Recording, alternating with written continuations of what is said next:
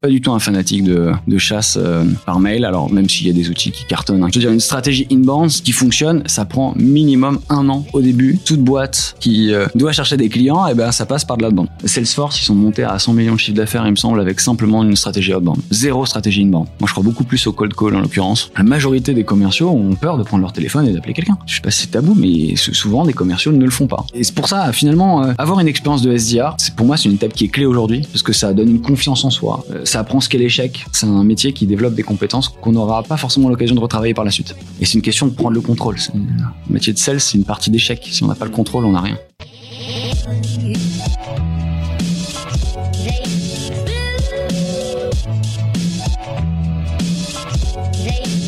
Bonjour, bienvenue sur le podcast de We Are Sales by DCS. Je suis Pierre Michel, cofondateur de Dreamcatcher Sales, l'agence de recrutement et de consultants experts en business développement. Nous partons ensemble à la rencontre de personnalités inspirantes de la vente, entrepreneurs, directeurs commerciaux et bizdev. Nous vous partagerons leurs histoires et tips pour mieux explorer cet écosystème et vous rappeler que nous faisons un des plus beaux métiers du monde, celui de remettre l'humain au cœur des affaires. Aujourd'hui, nous recevons Vincent Deloffre, Head of Sales de la très belle société Evency. Vincent, très heureux que tu sois parmi nous. Comment vas-tu, Vincent? Euh, bonjour, merci, ça va très bien. Écoute, ravi d'être là. Eh ben, c'est pareil. On est vraiment très heureux de t'avoir dans cette période très particulière. Tu nous as fait le plaisir de venir jusqu'à nous dans nos bureaux. C'est tellement rare de pouvoir faire un peu de présentiel en ce moment que j'en profite pleinement. Je crois que ça, faisait- je crois que ça faisait six mois que j'avais pas fait de rendez-vous physique, donc c'est en soi c'est assez cool. ouais, je suis ravi d'être là. Ouais, ça fait du bien un peu de, de bouger. Vincent, ce que je te propose, c'est de rentrer dans le vif du sujet et déjà nous présenter rapidement ta société et surtout à quel problème vous répondez. Alors, Ivancy, on est une plateforme de mise en relation entre marques et influenceurs, donc au sens large. On, on gère des micro-influenceurs, des nano-influenceurs aussi des consommateurs. Donc, on a une communauté de 300 000 personnes qui sont inscrites sur notre plateforme. Et de l'autre côté, on a plus de 1000 marques qui vont pouvoir venir les activer. Et donc, depuis la plateforme, directement les identifier, les découvrir, les activer et ensuite gérer des partenariats avec eux sur la durée. Donc, vraiment une plateforme qui permet de d'activer ces, ces influenceurs-là. Et donc, le problème auquel on répond, c'est comment est-ce que tu peux facilement trouver des influenceurs en tant que marque?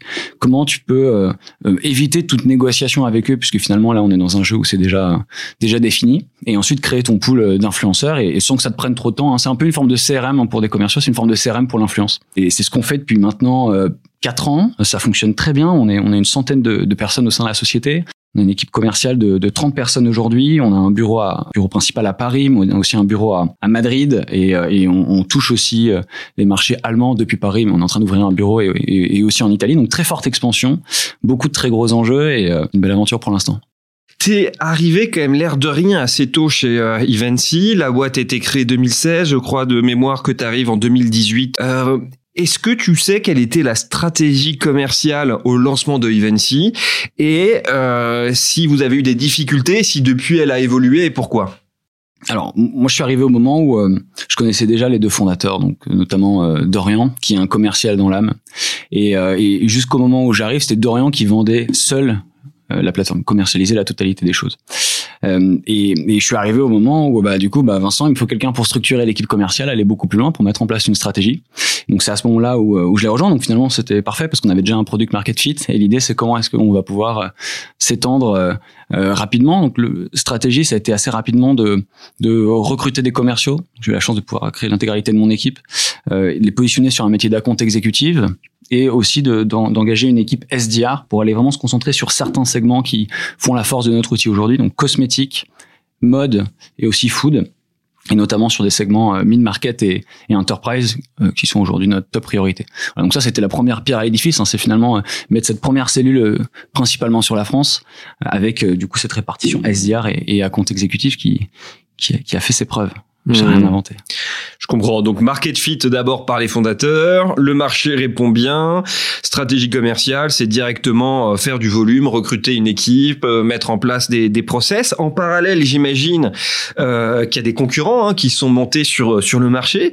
Euh, comment effectivement vous avez pu vous positionner face aux concurrents? Comment vous avez réagi? Et quel était le rôle du commercial à ce moment-là quand les concurrents aussi profitaient de cette croissance organique pour se positionner sur le sur le marché? Donc c'est un marché très euh, concurrentiel, de moins en moins quand même parce que le, marché est en train de se structurer. Euh, Aujourd'hui, nous, on fait la différence à travers le produit. C'est très classique ce que je dis, mais la force principale d'Ivancy, c'est euh, le fait qu'on ait une équipe tech, une équipe produit qui est un peu plus euh, euh, fournie et qui nous permet aujourd'hui de lancer des features avant, notre, avant, avant nos concurrents et de pouvoir aussi centraliser différents outils. C'est un marché qui est très fragmenté, comme je le disais, avec des outils d'identification d'influenceurs, des outils de, de, de, gestion de campagne, des outils d'audit de, qualité d'influenceurs. Et donc nous, on est les premiers à réunir la totalité. Donc le travail du commercial ensuite, c'est de démontrer que qu'en effet, on est le meilleur outil et de pas juste se limiter à une discussion prix, parce que c'est vrai que on a nos concurrents souvent qui peuvent tirer un peu les prix vers le bas, et donc nous c'est comment se concentrer sur la valeur, et donc c'est ça son rôle, c'est de pas rentrer dans une discussion prix, c'est plutôt montrer en quoi est-ce que notre plateforme est un meilleur investissement que potentiellement d'autres.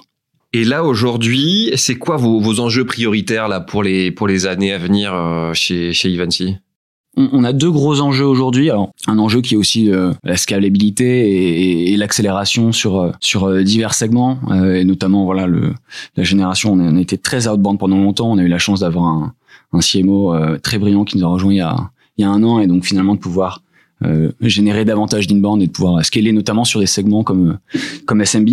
Aujourd'hui, les deux gros enjeux sur lesquels je suis impliqué, c'est le premier l'expansion à l'international. On, on a France, Espagne, euh, Allemagne qui sont euh, nos trois pays forts. On a déjà l'Espagne et l'Allemagne qui représentent euh, plus d'un tiers de notre chiffre d'affaires. Donc ça, c'est un super point, sachant qu'on les a lancés comme mine de rien récemment. Premier enjeu, ça va être de lancer l'Italie très très bientôt et après d'ouvrir à d'autres pays. Donc vraiment, ce premier point, c'est aller chercher de la croissance à l'international, encore plus qu'on ne le fait déjà.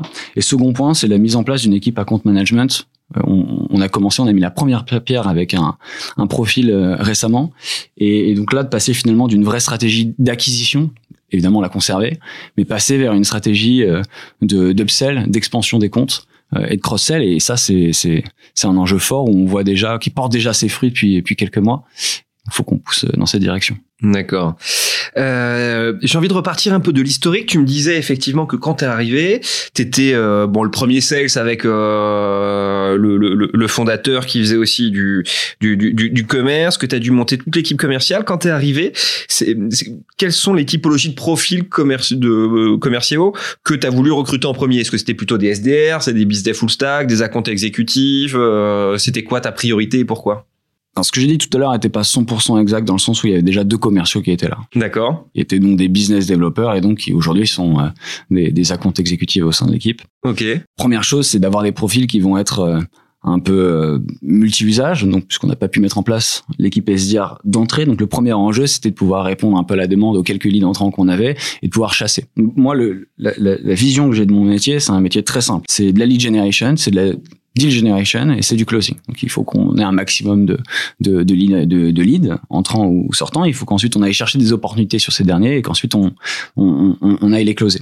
Donc première chose, il nous fallait des des profils commerciaux euh, plutôt jeunes, juniors, qui allaient à qui on allait pouvoir enseigner les principes d'un métier d'account exécutif sur euh, sur sur du SaaS et ensuite d'aller chercher des SDR qui étaient euh, à 50% en CDI, 50% en stage, qui eux allaient être nos pourvoyeurs de, de leads par la suite. Et avec le recul, euh, c'était quoi les, les best practices que tu as que tu fait pour créer cette équipe? Et si tu pouvais retourner en arrière, c'est quoi les erreurs que que que, que tu penses avoir fait et que tu aimerais corriger?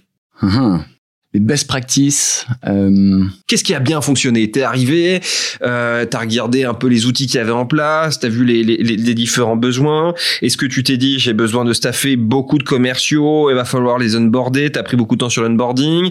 Est-ce que t'as regardé des outils type euh, CRM, de mail automation? C'était Qu'est-ce que tu as fait qui a bien fonctionné? À l'inverse, qu'est-ce que tu conseillerais de ne pas faire lorsqu'on doit créer rapidement une équipe commerciale?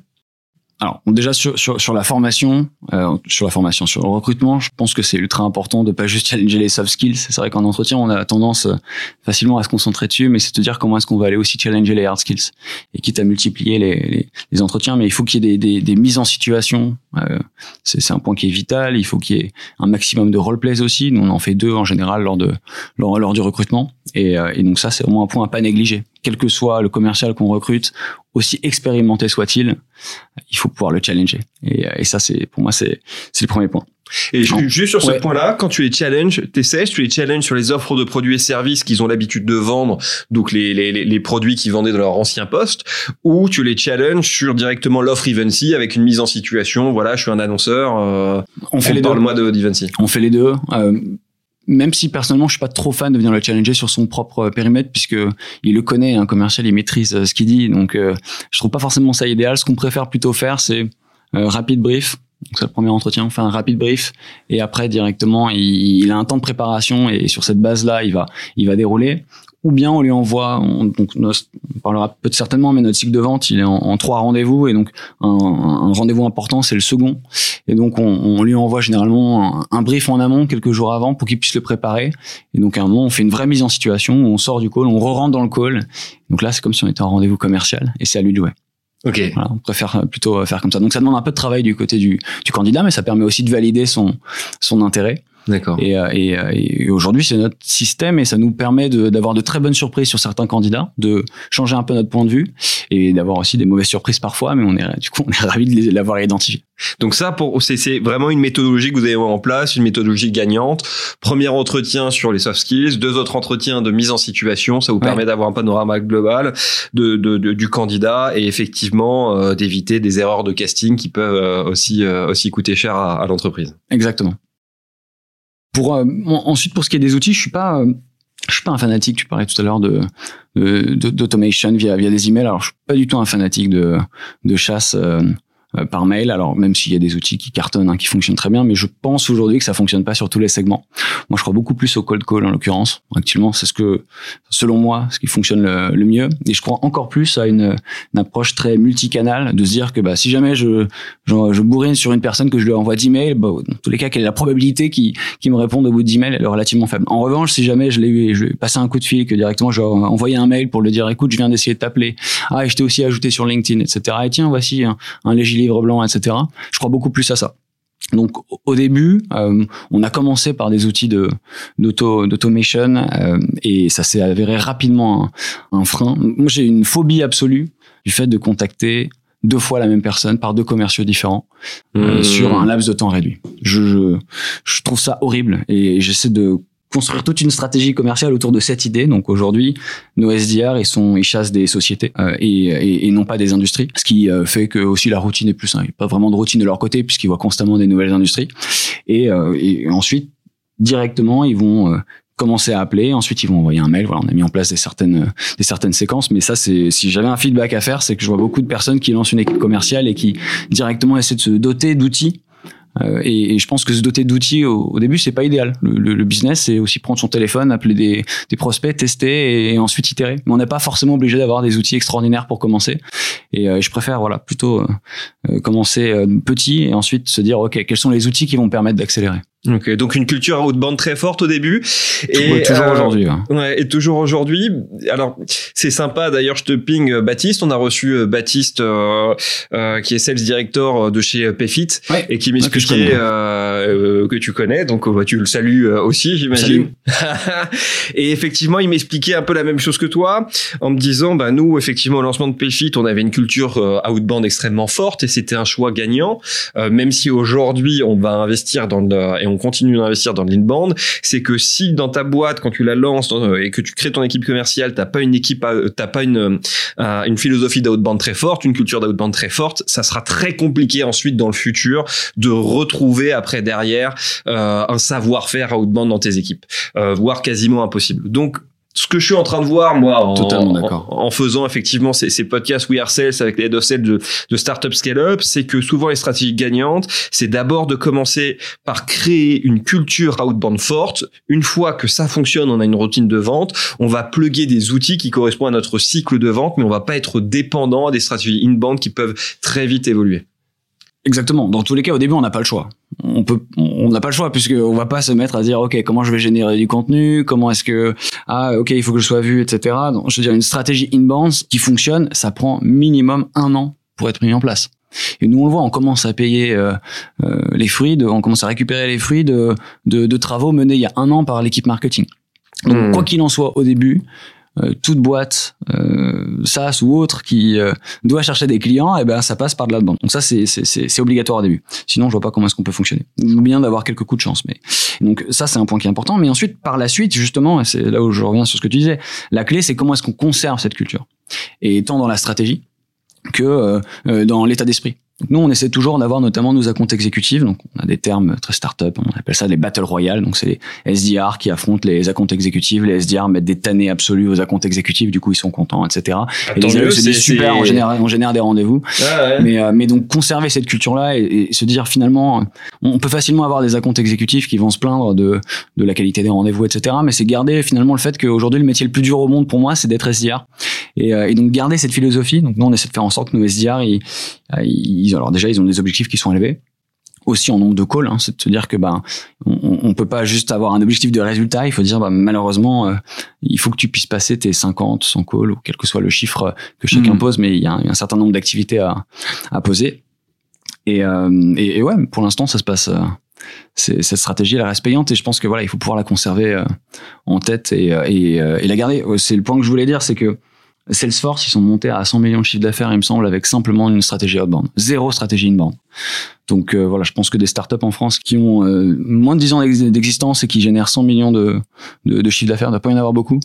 Donc euh, garder l'exemple de Salesforce en tête constamment et se dire qu'en fait le business, on peut aller chercher soi-même. On n'est pas obligé mmh. d'attendre les leads du marketing. Effectivement, effectivement. Pour moi, c'est l'outil essentiel euh, d'un, sales, hein, un commercial qui qui fait pas de call, euh, ce n'est plus un, un commercial. Comment tu les formes à cet art, hein, parce que c'est des vraies techniques euh, qui nécessitent des, des hard skills. Il faut comprendre très rapidement les problématiques, les problématiques de notre interlocuteur, comprendre les propres problématiques de, de son entreprise et faire le lien entre ces deux problématiques avec notre offre de produits et services. Donc comment tu les formes à la fois sur le côté hard skills et aussi sur le côté soft skills. Et là, je reprendrai le terme qu'avait dit euh, Clément euh, d'Agicap sur notre podcast, qui est effectivement que le SDR euh, doit rendre intelligent son interlocuteur par sa capacité à argumenter, par sa posture, par sa capacité d'écoute. Donc, comment toi tu gères effectivement l'onboarding et la montée en compétence de tes sales sur le sujet du call? Alors aujourd'hui, j'ai la chance d'avoir une équipe qui est assez euh, grande pour ne pas avoir à gérer ces, ces, ces éléments. Donc on a Hugo qui, qui est notre directeur SDR et qui donc, ce, qu'on a mis en place avec Hugo, c'est euh, déjà un deck de 300 slides qui euh, résume un peu le B à bas de c'est quoi d'être un, un, un SDR chez chez Ivancy. Donc on a beaucoup de rotation aussi. On a une partie de cette équipe qui est qui, qui, qui, qui est en stage, une autre partie qui est en CDI. Et donc on a mis en place une formation pendant deux semaines première semaine théorique, semaine, deuxième semaine, c'est énormément de roleplay en permanence entre, entre nous. Ah, donc les deux premières semaines quand ils arrivent, ils sont pas encore, ils sont pas confrontés aux clients. C'est que du, c'est que du training. C'est un peu votre sales academy quand, quand, ils arrivent à la meilleure d'agents ou les premières semaines, on se concentre sur la montée en compétences et après derrière on se confronte au marché. Deux premières semaines c'est que ça. Donc ils sont dans une dans une salle. Première semaine c'est très théorique. Il y a constamment tous les jours des assessments, des quiz qu'on leur donne, etc. pour valider certaines informations. Et, euh, et, et la seconde semaine, l'objectif c'est qu'ils bouffent du roleplay comme pas possible. Entre eux, le but c'est qu'à un moment ils se ridiculisent aussi tous entre eux parce que comme ça on vient évacuer certaines à certains éléments. Et une fois que tu, as, réalisé 50 50 roleplay, la vie est un petit peu plus simple. Et donc euh, au final, tu te mets à prendre ton téléphone en fin de seconde semaine ou bien la troisième semaine et, tu commences à appeler. On commence généralement sur des segments SMB, sur des, industries qui sont en bordure et au fur et à mesure, selon les compétences, on va les faire monter sur euh, là où ça a le plus de valeur de notre côté. Mais ça, pour nous, c'est un point qui est important parce que c'est vrai que le, ramp-up, c'est la commerciale, c'est un peu la clé, surtout un SDR. Après, au-delà de ces deux semaines, considérer que la personne est 100% opérationnelle, ça serait une erreur. Donc, on va aussi constamment, on alloue, euh, Hugo et moi, toutes les semaines, deux heures pour la montée en compétences. Et là, on est plutôt sur de l'individuel. Donc, on refait certaines écoutes de call, on vient les challenger sur certaines choses, on, on, on arrive via notre CRM à identifier certains, certains éléments et on vient travailler en individuel avec eux ensuite. Parce que peut-être pour préciser euh, pour, pour, nos, pour nos auditeurs, c'est qui tes cibles et tes interlocuteurs? Que, que vous visez Est-ce que c'est plutôt des, des agences? Est-ce que c'est des annonceurs?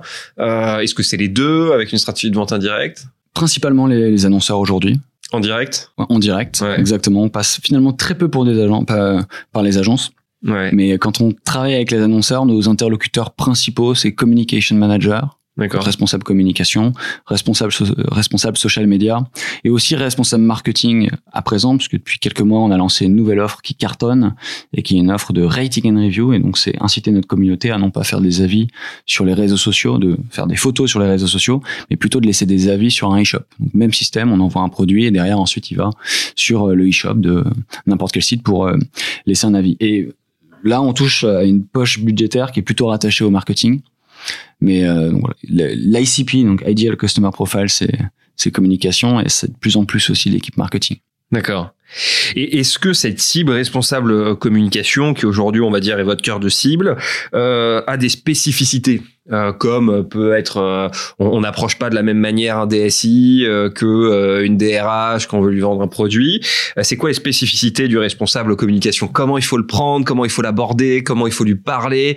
Qu'est-ce qui va être ses leviers effectivement émotionnels de décision qui va capter son intérêt? Nous, on voit plutôt des différences par secteur en général, euh, et, et, surtout de pouvoir, c'est-à-dire que réflexion elle est plutôt au niveau du une réflexion budgétaire de voir que euh, une division communication a plus d'importance aujourd'hui sur euh, sur euh, un segment euh, cosmétique que par exemple secteur food. Donc on va plutôt s'intéresser à ça, on va prendre en compte. Mais en toute franchise, je vois peut-être une erreur, hein, mais je, je vois pas forcément de grosses différences avec une équipe marketeur, si ce n'est que une équipe communication a plus de, de métriques qui vont être attachées à l'affect. On va plutôt se concentrer sur leur KPI en, en l'occurrence. Et, c'est vrai que la différence, elle se fait pour moi plutôt au niveau de la compte exécutif, qui lui connaît les, les indicateurs de, de chaque de chaque division et va venir s'adapter. C'est-à-dire qu'un un responsable marketing digital va plutôt se concentrer euh, au, ROI généré, euh, au trafic généré, alors que un responsable communication en social media va plutôt se concentrer sur euh, des éléments un tout petit peu moins business comme ok brand engagement, share of voice, etc. Donc pour moi la différence elle se fait pas forcément au niveau des SDR, elle va plutôt se faire au niveau des, des accounts exécutifs. Et après, le rôle des SDR, c'est c'est pas d'aller vendre au final. Hein. Le rôle d'un SDR, c'est de générer assez d'intérêt pour aller à un R1, premier rendez-vous, rendez-vous de découverte. Et d'ailleurs, l'enjeu du R1, du premier rendez-vous, c'est d'aller de pas signer, c'est d'aller à un R2. Et donc, je, je pense pas que ça soit une question au niveau du SDR. Ou en tout cas, alors, un jour, je serais ravi que tu, tu interviewes notre head of SDR, donc Hugo Dessy. Coucou Hugo. Mais, euh, mais, mais, mais moi, je vois pas forcément de différence assez notable pour qu'on puisse euh, je puisse te faire une réponse euh, sur ce point-là. Ça marche. Tu me disais tout à l'heure que vous travaillez très peu finalement euh, avec des agences. C'était un, un, choix volontaire, c'est parce que ça n'était pas forcément euh, nécessaire? Cette stratégie de vente indirecte, c'est c'est un sujet qui vous intéresse ou pas du tout? C'est un sujet qui nous intéresse, qu'on a eu pendant longtemps du mal à gérer. Euh, déjà parce que bon, moi je viens pas du tout d'un milieu d'agence euh, et aujourd'hui nous on se concentre, décrit comme une plateforme et non pas comme une agence. Hein. Euh, dès le début, il y a eu une certaine logique à aller parler directement aux annonceurs et c'est vrai que les les, euh, les, les agences vont plutôt se concentrer sur d'autres outils, des outils d'identification et eux de leur côté viennent créer un, un semblant de CRM. Et, et, donc pendant très longtemps, on a vu une certaine aversion de la part des agences à aller utiliser des outils comme comme le nôtre, alors que pour nous ça avait un, un intérêt fort ils vous voient peut-être comme des concurrents au début. Ils se ouais, disent. Je pense qu'il y, a, euh, je pense qu'il y a beaucoup de ça. Je pense qu'il y avait une peur de se dire, euh, pour moi, une agence aujourd'hui, ça va être le cerveau d'une opération sur l'influence, sur de l'activation d'influenceurs, elle va être pertinente de par peut-être son carnet d'adresses. Et son carnet d'adresses, c'est uniquement sur de la macro ou de la méga influence. Donc, c'est des personnes qui ont plus de 100 000 followers. Sur des, des influenceurs qui ont moins, le, le, fait de les connaître ne change strictement rien. Et en effet, je pense que pendant longtemps, il y a eu cette, euh, cette méprise qui a fait qu'ils ont dû, qu'ils nous ont perçus comme euh, comme des concurrents.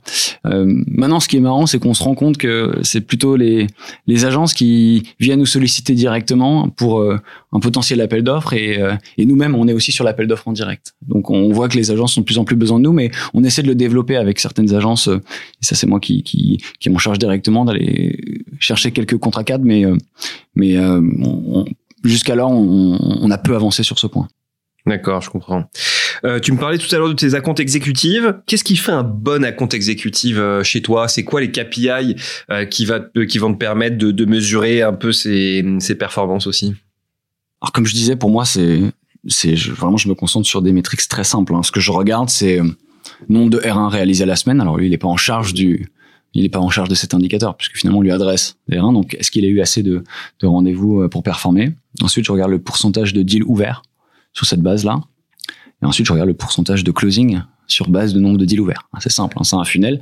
Donc, je vais regarder ça principalement. Et c'est quoi les bons pourcentages euh, Si tu me dis 100% de euh, closing, euh, c'est très ambitieux. Mais... Non, mais c'est 35, 35, 30 à peu près. 35% et ensuite 30% de closing. Ok, donc à peu près un tiers à chaque étape aux alentours de 30% à chaque étape, entre le rendez-vous qualifié, ouais, premier rendez-vous, deuxième rendez-vous, closing. Ouais, en gros, c'est ça à peu près. Ok. Et donc, de toute façon, enfin, c'est un truc que j'ai, je pense, c'est la seule chose que j'ai vraiment conservé de de l'école de commerce, mais c'est j'ai la chance de faire un master, un master en BizDev, ce qui est quand même assez rare dans les écoles de commerce. effectivement. Mais, mais la règle la, plus évidente, c'est le RAC, hein, donc résultat, activité, compétence. Et donc, bon, résultat, simple, c'est évidemment, tu as une target, il faut l'atteindre. Et ensuite, activité, on regarde pas seulement le, les, les, pourcentages euh, du funnel, mais on regarde aussi sa capacité à aller booker des R2 et aussi des R3. C'est-à-dire que si jamais on a réalisé, par exemple, sur 100 R1 réalisés, combien de deals on a ouvert Et surtout, ces deals, est-ce qu'en effet, on est bien allé jusqu'à un R2 Et ça, pour moi, c'est un point qui est important. C'est-à-dire qu'un un, un account exécutif qui est rigoureux, il sait faire avancer ses deals. Et c'est souvent sur ces indicateurs-là aussi qu'on arrive à voir des différences entre les plus rigoureux, ceux qui arrivent à ne pas forcément respecter à 100% la réalité du client, mais qui arrivent aussi à imposer la leur, à créer euh, du pain aussi, chez, à identifier un pain et à bien pousser dessus. Donc voilà, c'est les métriques qu'on regarde. Hein. C'est taux de taux de closing, taux d'ouverture de deal, et ensuite euh, nombre de, de, de R2 et de R3 bookés. Ils ont quoi comme disposition euh, tes sales comme euh, outil J'imagine qu'ils ont un CRM, ils ont autre chose. Ils ont quoi comme euh, ils ont quoi comme CRM Ils ont HubSpot. Ouais. Et c'est à peu près le seul outil qu'ils ont. On, on, a plus d'outils côté SDR, mais côté côté Comme quoi, par exemple On utilise Aircall aujourd'hui. Euh, on utilise ensuite des outils d'identification de numéros, que ce soit des codes CRM ou des euh, le chat. D'accord. C'est les outils principaux. Et après, pour moi, un compte exécutif, euh, il a besoin de quoi? Il a besoin de, de son CRM qui est nickel, de son téléphone, et c'est parti.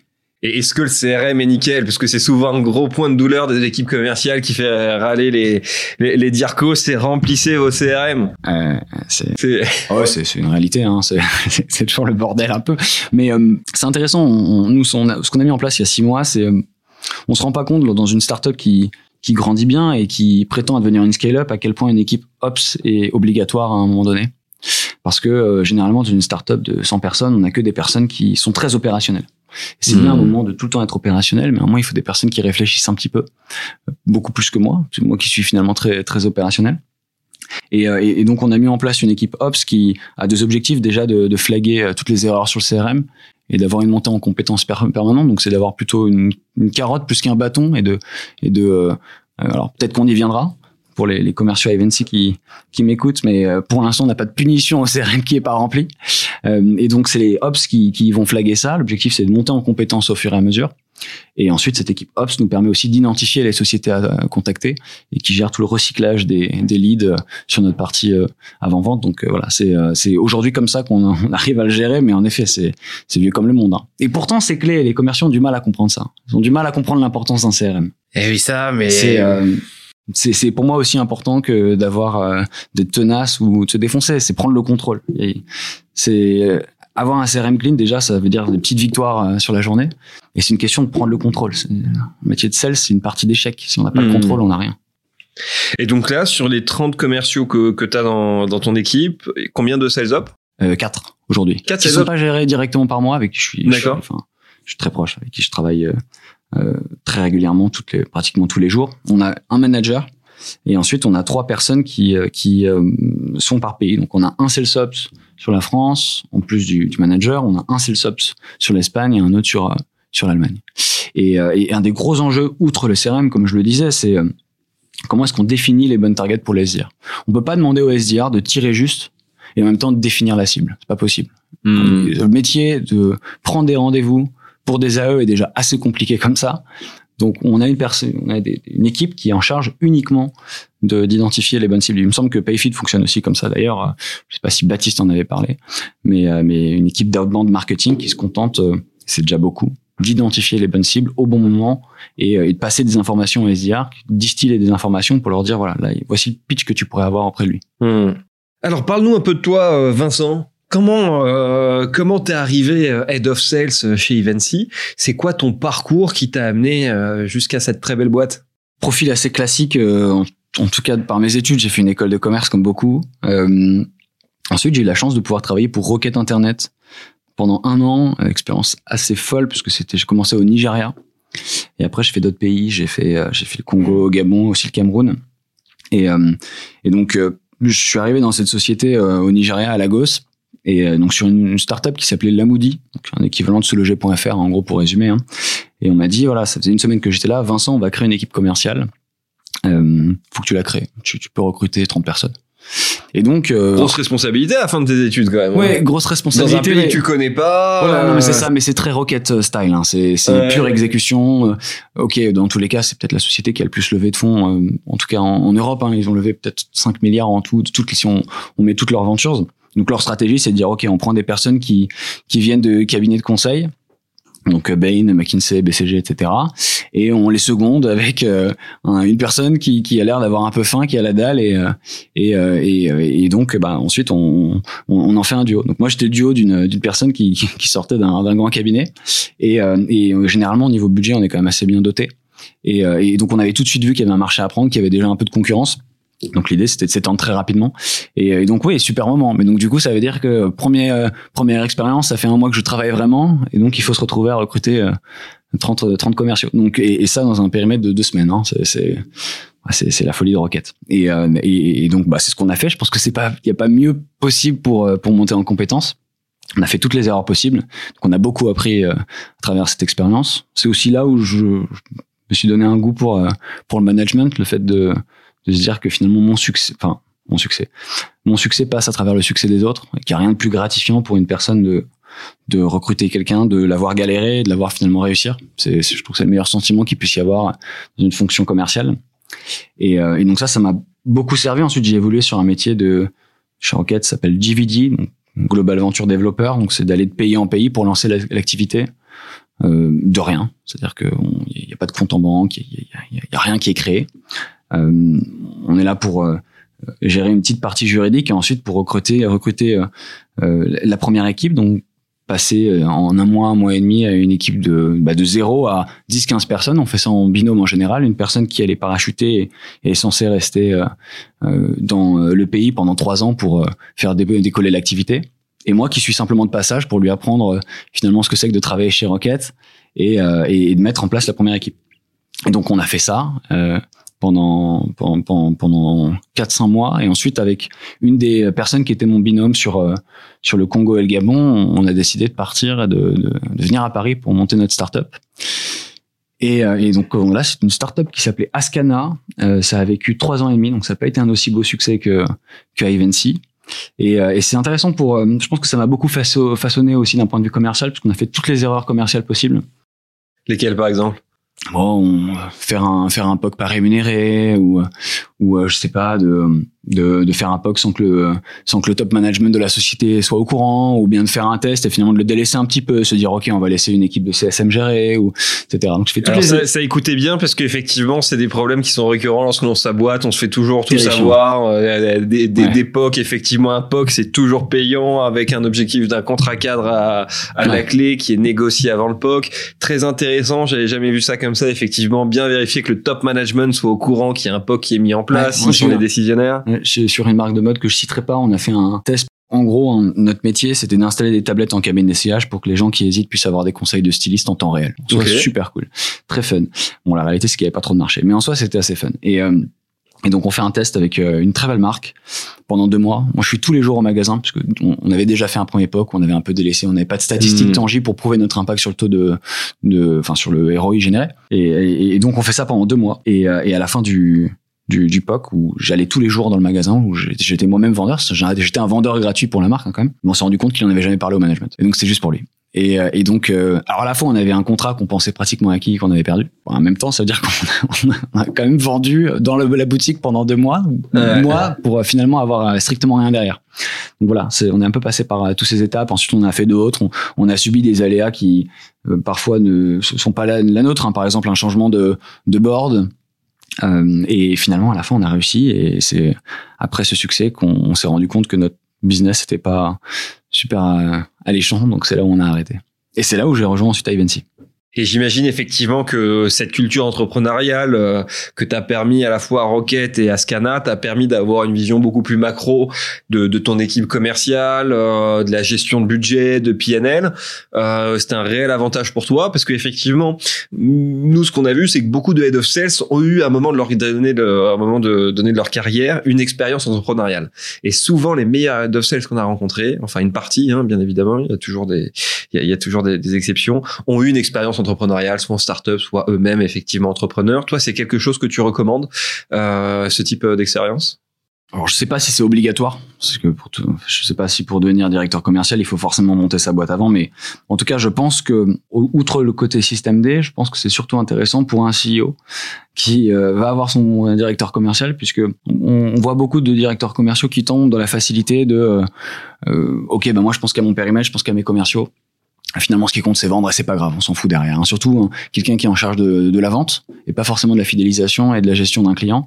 On se retrouve souvent avec euh, des, bases euh, des bases de clients qui euh, qui sont pas forcément très belles qui ont été mal signées etc et finalement le fait de passer par une expérience entrepreneuriale donne un peu plus de recul et, euh, et d'éthique je pense aussi au niveau d'une société plus générale. Donc je pense que c'est surtout en ce sens là que c'est utile Sinon, quoi qu'il en soit, quel que soit le métier, une expérience entrepreneuriale, c'est à vivre. Si on a l'occasion de pouvoir le faire, moi je regrette en rien euh, le fait de l'avoir fait. Ouais, c'est souvent l'entrepreneur, euh, c'est c'est le premier euh, commercial de sa boîte, donc ça le ça le forme effectivement aussi au métier.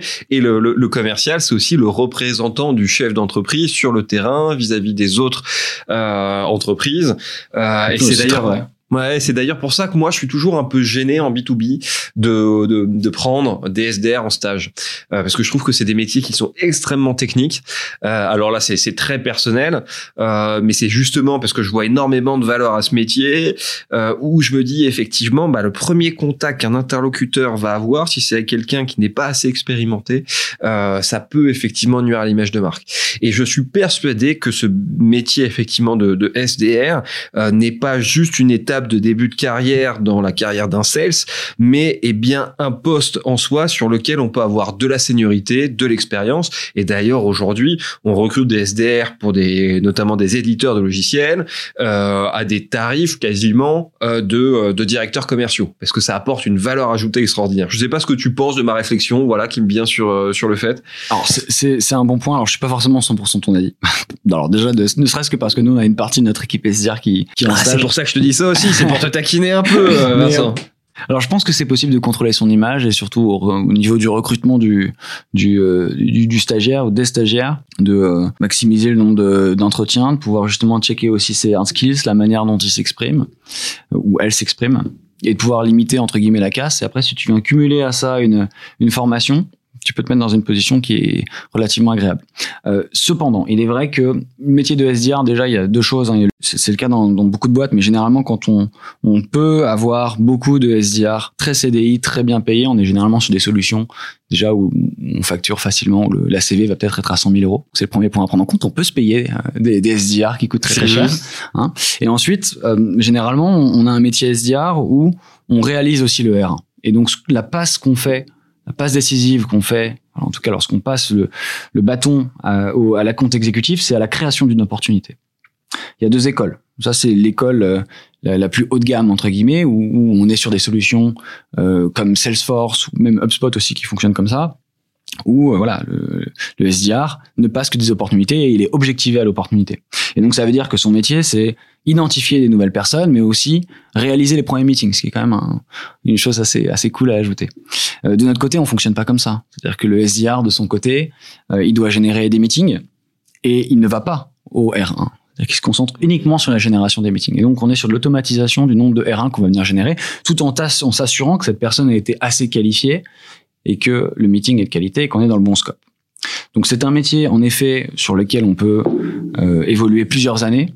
De là à ce que ça soit senior, je pense que, en tout cas, sur l'organisation qu'on a aujourd'hui, c'est une étape qui est ultra intéressante, que je trouve personnellement ultra intéressante en stage, puisqu'on développe des compétences qu'on ne pourrait pas développer dans dans d'autres stages. Euh, on est constamment hors de sa zone de confort. On a un open space. Ils sont ils sont sur un bureau de Paris en SDR. Ils sont une quinzaine à peu près. Et, et, et donc toute la journée ils sont au téléphone. Euh, toute la journée ils s'écoutent entre eux, ils se challengent entre eux. Alors il y a une super bonne ambiance, hein, mais c'est pas évident quand je regarde mes expériences en stage, c'était c'était pas c'était pas euh, comme ça. Donc je pense que c'est une expérience qui est ultra utile. Ça permet de développer, voilà, encore une fois, des compétences clés pour la suite. Ah ça, je te rejoins à 100%. Hein. C'est indispensable si on veut faire carrière euh, sur, la, sur des postes de, de sales, d'autant plus de, faire du SDR. C'est là qu'on apprend vraiment le métier. Pour moi, l'immense majorité des commerciaux ont perdu ce truc. On revient à ce qu'on se disait au début. C'est c'est clé de, de, de conserver ce, ce côté outbound, mais la majorité des commerciaux ont peur de prendre leur téléphone et d'appeler quelqu'un. Et, et, alors, c'est, je sais pas si c'est tabou, mais souvent des commerciaux ne le font pas. Et, et euh, et c'est pour ça, finalement, euh, avoir une expérience de SDR, c'est pour moi c'est une étape qui est clé aujourd'hui parce que ça donne une confiance en soi. Ça apprend, euh, euh, ça apprend ce qu'est l'échec constamment toute la journée. On passe son temps à se prendre des bâches. Ça permet, aussi à rebondir. Ça permet de rebondir en permanence. Donc c'est un, un métier qui développe des compétences qu'on n'aura pas forcément l'occasion de retravailler par la suite et qui sont pourtant nécessaires. Tout à fait d'accord avec toi. Alors Vincent, si euh, je vais dans tes bureaux, j'interroge tes, tes équipes euh, sales et que je leur demande bah, quels seraient les, les, les points d'amélioration de, de, Vincent et euh, c'est quoi ses points de force D'après toi, qu'est-ce qu'il pourrait me répondre Je dois commencer par quoi? Est-ce que tu veux? Point d'amélioration. Alors, on a toujours un milliard de, de choses qu'on doit améliorer. Je pense que, étant donné la croissance qu'on a aujourd'hui, euh, il est ultra important de pouvoir, euh, pour aussi fidéliser ses équipes, avoir des projets annexes euh, et pouvoir impliquer un maximum l'équipe sur ok tiens la stratégie c'est ça tu en penses quoi est-ce qu'on pourrait faire comme ça etc et nous aujourd'hui on a une organisation commerciale où un SDR par exemple est mon N-3 et, et, et, finalement, on se rend pas compte, mais on, on, se perd aussi un peu à venir définir des stratégies commerciales uniquement entre le head of SDR, head of account executive, moi, etc., le CEO. Et on oublie parfois, et c'est quelque chose que je reconnais, ils le savent, hein, de euh, finalement, euh, alors qu'on a des commerciaux qui sont là depuis euh, certains trois ans, de mmh. leur demander leur avis, de les challenger, de faire des workshops sur le sujet avec eux. Et ça, je trouve qu'en effet, c'est un gros point d'amélioration, mais ils le savent, on en parle souvent. Et donc, on, est en train de mettre en place tout un projet pour pouvoir euh, faciliter l'échange, non pas seulement entre, travers de, ok, comment est-ce qu'on peut euh, euh, être meilleur en tant que vendeur, mais voilà, quels sont les marchés qu'on peut target, comment est-ce qu'on pourrait avoir des workshops avec les équipes produits, techno, etc., etc. Donc ça, je pense que c'est le feedback qui, qui dirait. Et les éléments sur lesquels il te féliciterait en disant ça, Vincent, tu cartonnes Je pense qu'il dirait que je, moi, je perçois mon métier comme euh, être au service de, de leur équipe. Alors, c'est pas juste ça, mais euh, je vois ma profession comme euh, je suis à leur service. Et, euh, et ça, c'est même si le métier de directeur commercial il change en permanence, puisque gérer une équipe de 5 personnes, ça n'a rien à voir avec gérer une équipe de 30 personnes, une équipe de 100 personnes, etc. Mais mine de rien, il y a un truc qui doit rester, c'est je suis à leur service. Dans le sens où si un commercial, si les commerciaux ont de bons résultats, ben moi, ça veut dire que j'ai des bons résultats. Et on a tendance à l'oublier. Euh, et, et, ça, je pense que c'est un, un, élément qu'on qu'on conserve, pas que moi, mais au niveau de la société. Et, euh, et j'espère qu'ils sont d'accord avec moi. Bah, j'espère, euh, j'espère aussi. Est-ce que tu as envie de leur passer euh, un, un, message justement à, à, ton équipe, des sujets sur lesquels tu voudrais les féliciter et d'autres sujets euh, sur lesquels tu dis, écoutez les, les, les gars, faites attention à ça. Quand je dis les gars, c'est, c'est hommes et femmes hein, bien évidemment. par exemple, écoutez, faites attention quand même à bien remplir votre CRM. C'est ouais, très important. Ouais. non, mais qu'est-ce que tu veux que je leur dise? Coucou les guys, ils, ils nous ont encore fait, vous nous avez encore fait rêver sur sur Q1 avec des performances hors normes. Euh, moi, ce que je trouve cool, c'est à chaque fois on se retourne tous les six mois et on se dit euh, ah on était nul à ce point-là il y a six mois. Et je trouve qu'au sein de l'équipe commerciale, on n'est certainement pas les meilleurs. On n'a certainement pas la meilleure équipe commerciale en termes de talent. Par contre, on a une capacité à progresser. Et quand je vois le nombre de changements qu'on a réalisés sur 2018, sur 2019, sur 2020. Et là, déjà, sur le début 2021, je me dis aujourd'hui, notre force, c'est ça. D'avoir une équipe qui est fidèle, fidélisée avant tout, qui a envie d'avancer, qui a envie de progresser et qui en plus se défonce en permanence alors que certains sont là depuis longtemps. Je trouve ça assez admirable. Et, euh, et donc, euh, ben, bravo à eux. Et remplissez votre CRM, s'il vous plaît. à l'américaine de compliments, un petit un petit taquet, mais euh, déjà savoir que que son head of sales est admiratif de, de son équipe, euh, c'est quand même euh, euh ultra sympathique. Et euh, ça montre aussi une certaine cohésion d'équipe qui est importante dans les équipes sales, parce que comme tu as dit à juste titre, il faut être résilient, on se prend parfois plusieurs portes d'affilée, les bonnes nouvelles elles arrivent toutes d'un coup, mais les mauvaises nouvelles aussi derrière. Je leur dis souvent ça. Le vrai bon commercial, il se révèle lorsqu'il a de mauvaises, des mauvaises performances. Aussi bon soit-on, il y a forcément un moment où on a des, mauvais, des mauvaises performances. Et on va se révéler être un très bon commercial si dans ces moments-là, on arrive à se relever, on arrive à se battre. Et ça, c'est pas donné à tout le monde, mais euh, une personne qui a ça, elle a déjà beaucoup. Le reste, on peut le travailler. Un pitch, une rigueur, on peut le travailler. Par contre, travailler ça, l'attitude et le fait de se relever euh, lorsqu'on a un gros deal ou plusieurs deals qui qui, euh, qui sont euh, qui, qui sont pas faits ou bien simplement lorsqu'on est sous pression parce qu'on n'a pas signé depuis longtemps. ça c'est pas donné à tout le monde. Ok, top. Alors on papote, on papote, on papote, euh, Vincent, mais va falloir que euh, je commence à conclure parce qu'on pourrait continuer encore euh, pendant des heures. J'ai encore plein d'autres questions en tête, mais déjà, je pense que ta boîte intéresse beaucoup de sales qui sont à la recherche de nouvelles opportunités. Est-ce qu'ils peuvent postuler chez toi? Est-ce que vous recrutez aujourd'hui? Alors oui, on recrute. On, on recrute beaucoup à l'international. Pour les commerciaux aujourd'hui, on a un poste d'account exécutif qui est ouvert, euh, junior. Mais plus globalement, on est toujours ouvert à, à tout euh, bon profil. Donc, faut pas hésiter à nous envoyer euh, les CV, que ce soit à travers Welcome to the Jungle, que ce soit aussi à travers à travers LinkedIn. Et d'ailleurs, donc un account exécutif, mais on rencontre aussi des des account managers un peu plus seniors là. Et ça, c'est un tout nouveau pôle qu'on qu'on qu'on ouvre. Ça va être vraiment vraiment une belle aventure. Il y a beaucoup à faire. Il y a des très beaux comptes à fidéliser. Il y a des très beaux comptes à, à faire grandir, euh, notamment dans la cosmétique. Donc euh, ouais, si, si vous avez envie de taper à notre porte et voir à quoi ça ressemble, surtout euh, n'hésitez pas. Super. Bah écoute, je pense que tu seras très rapidement pingé euh, dès la sortie de de ce podcast. Euh, dernière question. Qu'est-ce quelle personne, d'après toi, on devrait interviewer euh, pour notre prochain podcast? Est-ce que tu as un nom qui te vient en tête? Est-ce que tu aurais quelqu'un à nous recommander? Moi, je dirais, euh, je dirais Vincent Coirier euh, de de partout parce que c'est c'est déjà une bonne maîtrise de, de la technicité de la vente en enterprise. Il s'est créé un nom autour de ça. Bravo à lui. Et aussi parce qu'il vit une belle une très belle croissance aujourd'hui. Hein. Je pense qu'ils vont finir l'année à plus de 100, 100 commerciaux. Et, euh, et, euh, et, et, notamment à l'international. Et, donc, je, je pense qu'il chapeaute beaucoup l'international aujourd'hui. Et donc, je pense qu'il y a beaucoup de très bons learnings à prendre chez lui sur euh, voilà les 12 and notamment sur une exécution à l'international. Et si c'est le cas, je serais ravi de l'écouter, le podcast. Formidable. Vincent, j'ai eu beaucoup de plaisir à échanger euh, avec toi. Euh, je suis sûr que pour nos auditeurs, c'est le cas. Je vous souhaite à tous une excellente journée ou une excellente soirée. Ça dépend à l'heure à laquelle vous nous écoutez. Et je vous dis à très vite euh, pour de nouvelles rencontres avec des personnalités inspirantes de la vente.